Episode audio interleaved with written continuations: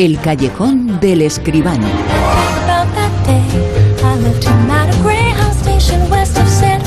El mundo del cine es el mundo del espectáculo, es el mundo de los vaivenes, es el mundo de los tobaganes, es el mundo de los espejismos. Hoy estás arriba, mañana estás abajo. Vamos a saber ahora mismo por qué decimos eso. Porque vamos a hablar aquí en el callejón con José Manuel Esquivano, con él. Esquivano, ¿qué tal? ¿Cómo estás? Buenas noches, muy buenas noches, Bruno. ¿Qué tal? Y digo eso que hoy estás arriba, hoy estás abajo, eh, por la taquilla. La semana pasada era mejor, la anterior era peor y así sucesivamente. Uno sube, pues otra baja. Esta semana tocaba bajada. Bajada, lo has explicado muy bien, Bruno. Es una auténtica definición del cine. Hombre, sí, ha habido una ligera bajada pues unos 300.000 euros, ha bajado hasta los 2.905.000. El pasado, el anterior fin de semana fueron 3,2, 3.200.000, de manera que ha bajado un poquito. La culpa es de este Top Gun Maverick, que bueno, sigue en el número uno de la taquilla, ha recaudado 1.360.000. 1.570.000 recaudó en el primer fin de semana, de manera que la bajada es prácticamente la bajada de esta película. ¿no? Yo confiaba en que durante dos o tres fines de semana, pues Top Gun levantara un poquito la taquilla, ha sido muy poco la primera semana y todavía menos la segunda. En fin, ¿qué le vamos a hacer, no? Fíjate cómo está la cosa que en el segundo lugar vuelve otra vez el Doctor Strange, este que había caído ya ha hecho 380.000 euros de taquilla, que no está mal para las semanas que lleva, lleva ya más de 12 millones de euros de, recaudación, es la película más taquillera en estos momentos, ¿no? Y quizá la sorpresa es que en tercer lugar ha llegado una película española, este Life is Life, de Dani de la Torre, con guion de Albert Espinosa, aunque la recaudación ha sido solamente regular, 133.000 euros. Y nuestras dos películas españolas favoritas, Cinco Lobitos y Alcarrás, pues están ya la novena y la décima en la taquilla. 64.000 y 59.000 euros de recaudación, que para un fin de semana, pues verdaderamente es poco. Es verdad que Alcarrás lleva ya una carrera importante y Cinco Lobitos pues es su segunda semana, de manera que, bueno, esperemos en que todavía puedan alcanzar una recaudación por lo menos, por lo menos interesante, que cubra los gastos de lo que supone hacer una película en España hoy, que sigue siendo un negocio bastante caro y bastante complicado. Y también es un negocio caro complicado. Top Gun parece que esta vez no vuela tan alto, ¿no? Pues no, efectivamente, mucho avión, pero poco vuelo, ¿no? La verdad es que cuatro millones, eh, poco más de cuatro millones que lleva, hombre, no está mal, ya quisiéramos con las películas españolas, ¿verdad? Pero no, no es el taquillón que se esperaba, ni siquiera es el arranque que se esperaba. Era digo que yo confiaba, lo comentábamos hace dos o tres semanas, ¿no? Que por lo menos dos, tres semanitas tuviera una recaudación importante. Bueno, pues no ha sido así, porque es que esto del cine verdaderamente nunca se sabe. Lo dicen los propios eh, productores y distribuidores que el cine pues es una lotería. Si supieran la fórmula, ¿verdad? Todo el mundo lo aplicaría. Y no, la verdad es que todos esperábamos más de este Top Gun. Se, acaba de estrenar el, el nuevo, eh, la película de los dinosaurios, ¿no? El, el, Jurassic Park, rebautizado, ahora es Dominion, ¿no? Bueno, pues eh, a ver si en este fin de semana la cosa se levanta un poquito. Yo espero que sí. Película protagonizada, Top Gun, eh, no vuela muy alto en esta segunda parte. Segundas partes nunca fueron buenas. Bueno, vamos a hablar de, en las noticias, en la actualidad, de alguien que conoce bien a Tom Cruise, a su protagonista.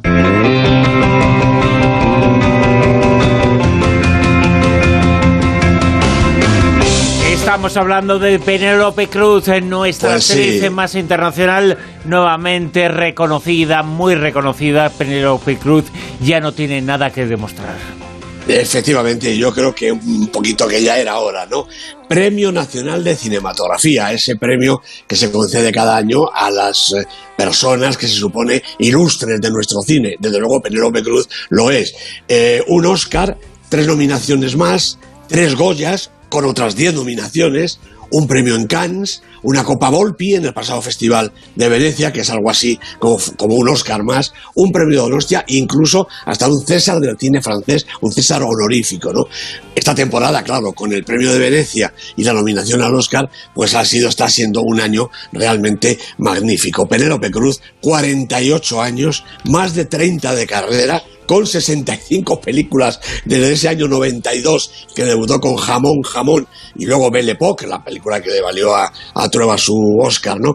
Bueno, pues eh, los eh, dirigentes del Premio Nacional dicen que se le reconoce su compromiso con el oficio, su búsqueda de la excelencia en el trabajo y que es una actriz icónica, desde luego que sí, cuyo brillante legado enriquece el patrimonio cultural español. Y esto no son solo palabras, esto es una verdad como un templo. Eh, una verdad como un templo que nadie puede discutir, ni discutiblemente, valga la redundancia. Sin embargo, esto lo sabíamos ya hace mucho. No hace falta esperar sí, Claro que sí. Había más premios. Penelope Cruz es todo eso desde hace mucho tiempo. Mm, sin ninguna duda, Bruno. Y aunque es, eh, yo creo que todavía una figura discutida, como lo es su marido Javier Bardem, porque en España somos así, hombre, se nos reconoce el talento, la categoría, el mérito artístico en todo el mundo, y en España pues tenemos hasta que dudarlo, ¿no? Bueno, pues yo creo que hay muy poquita duda. Javier Bardem, desde luego, es un grandísimo actor, y Penélope Cruz, una actriz internacional. Ha trabajado en todos los países del mundo, ha triunfado en Estados Unidos, en Hollywood, eso que es tan, tan, tan realmente difícil, ¿no? Y ahora este premio Nacional de Cinematografía la consagra, yo creo, en España. Y por eso decía al principio que ya era hora, ¿no? No es que haga falta un premio nacional, porque, bueno, hay otras muchas cosas, como todo su palmarés que lleva, ¿no? Pero el premio nacional es el oficial, podríamos decir, el espaldarazo del propio Estado español. Y espaldarazo también eh, necesita, y lo damos eh, siempre aquí, es importante vertebra todo el cine como espectáculo, como eh, representación, como lo que es el mundo del cine, arte, arte, la Academia, la Academia Española, que tiene nueva cabeza visible. Pues es verdad, tiene un nuevo presidente porque ya ha terminado el mandato de Mariano Barroso y le sucede Fernando Méndez Leite director, guionista, crítico, 78 años. Dice Mendeldeite que su presidencia es de continuidad con respecto a la de Mariano Barroso. Y hombre, de momento tiene razón porque su vicepresidente Rafael Portela, el productor, que ya estaba con Mariano Barroso, al que se añade Susi Sánchez, la magnífica actriz, son sus dos vicepresidentes. Fíjate, votaron 820 académicos de los 2.039 que hay en la academia 1.846 tienen derecho a voto en este momento, 820 pues es un 44%, que para este tipo de votaciones no está nada mal. Mendedeite ha obtenido 348 votos, un poco menos de la mitad, pero vamos, su candidatura es la que ha triunfado verdaderamente. Yo creo que Mendedeite lo sabe todo absolutamente del cine, su ya larga trayectoria. Bueno, lo demuestran quizá algunas de sus frases más famosas. Yo recuerdo lo que dijo en la presentación del Festival de Málaga un año, en el que manifestó que hoy en día cualquier gilipollas hace una película, tal, cual. Entonces, yo creo que sí, que tiene razón. De hecho, tanto él como yo hemos hecho películas, con lo cual el dicho verdaderamente es cierto, ¿no? No, no vale, no vale eso, eh, no es por eso. Lo, podemos asegurar, no tiene nada que ver con eso, tiene que ver con otras cosas y otros directores, eh, pero no por vosotros dos, ¿eh? Efectivamente, bueno, fue una salida de, tono de Mendelete que es, eh, veamos, le gusta mucho este tipo de provocación. Mendelete ha trabajado y sigue trabajando como eh, dentro de la programación del Festival de Málaga y la verdad es que hace todo lo que puede con las películas que recibe. Seguramente por eso lo decía ese año, ¿no? Bueno, a la par que la presidencia se han elegido también las comisiones de especialidad para completar la Junta, que son las comisiones de, todos los oficios de cine. Dirección, dirección de arte, animación, fotografía, documental, montaje, producción, guion, etcétera. Bueno, hasta 15, ¿no? Se han elegido todos los, todos los miembros y también se han nombrado las nuevas patronas de honor de la, de la academia, que serán Ana Belén, Maruja Torres y Mercedes San Pietro. Yo no sé muy bien qué es lo que hacen las patronas, seguramente ellas tampoco, pero de momento estos son los tres nombres que han elegido como patronas, algo así como la representación, eh, digamos, eh, honorífica de la academia. Vamos ya con la lista, vamos ya con el Super 10. Que nos sitúa en el puesto número 10 a... Pues precisamente esta película española, Life is Life, la peli de Dani de la Torre, primera semana en el Super 10 y entra precisamente por esa buena taquilla que ha hecho. ¿En el 9? La película taquillera Doctor Strange en el multiverso de la locura, la película de Sam Raimi con Benedict Cumberbatch de protagonista, cinco semanas en la lista y mm, ha bajado un puestecito. Puesto número 8. Pues también entra una nueva película, venía del 12, Un Nuevo Mundo, la película francesa de Stéphane Brisset, con ese actor descomunal, físicamente y yo creo que a todos los niveles, que es Vincent Lindon. Como digo, desde el 12 al 8, primera semana en el Super 10. Siete. Bueno, pierde un puestecito esta película, esta obra de arte mayúscula que se llama Memoria, la película del tailandés Apichapong Verasetakul con Tilda Swinton de protagonista dos semanas en el Super 10. Eh, ¿Quién has dicho que lo, quién era el personaje? el director Apichatpong Verasetakul. Ah, bueno, eh, el, mejor director del cine tailandés, seguramente también el único, pero vamos, este es un personaje. Sus películas son un auténtico espectáculo, mm, quizá no para todos los públicos cinematográficos me refiero, pero desde luego son obras de arte siempre. Seis. Top Gun Maverick, precisamente la película de Kosinski que protagoniza Tom Cruise, de la que hablábamos al principio, segunda semana en el Super 10, perdiendo un puestecito, posiblemente por esa caída en la taquilla. Cinco.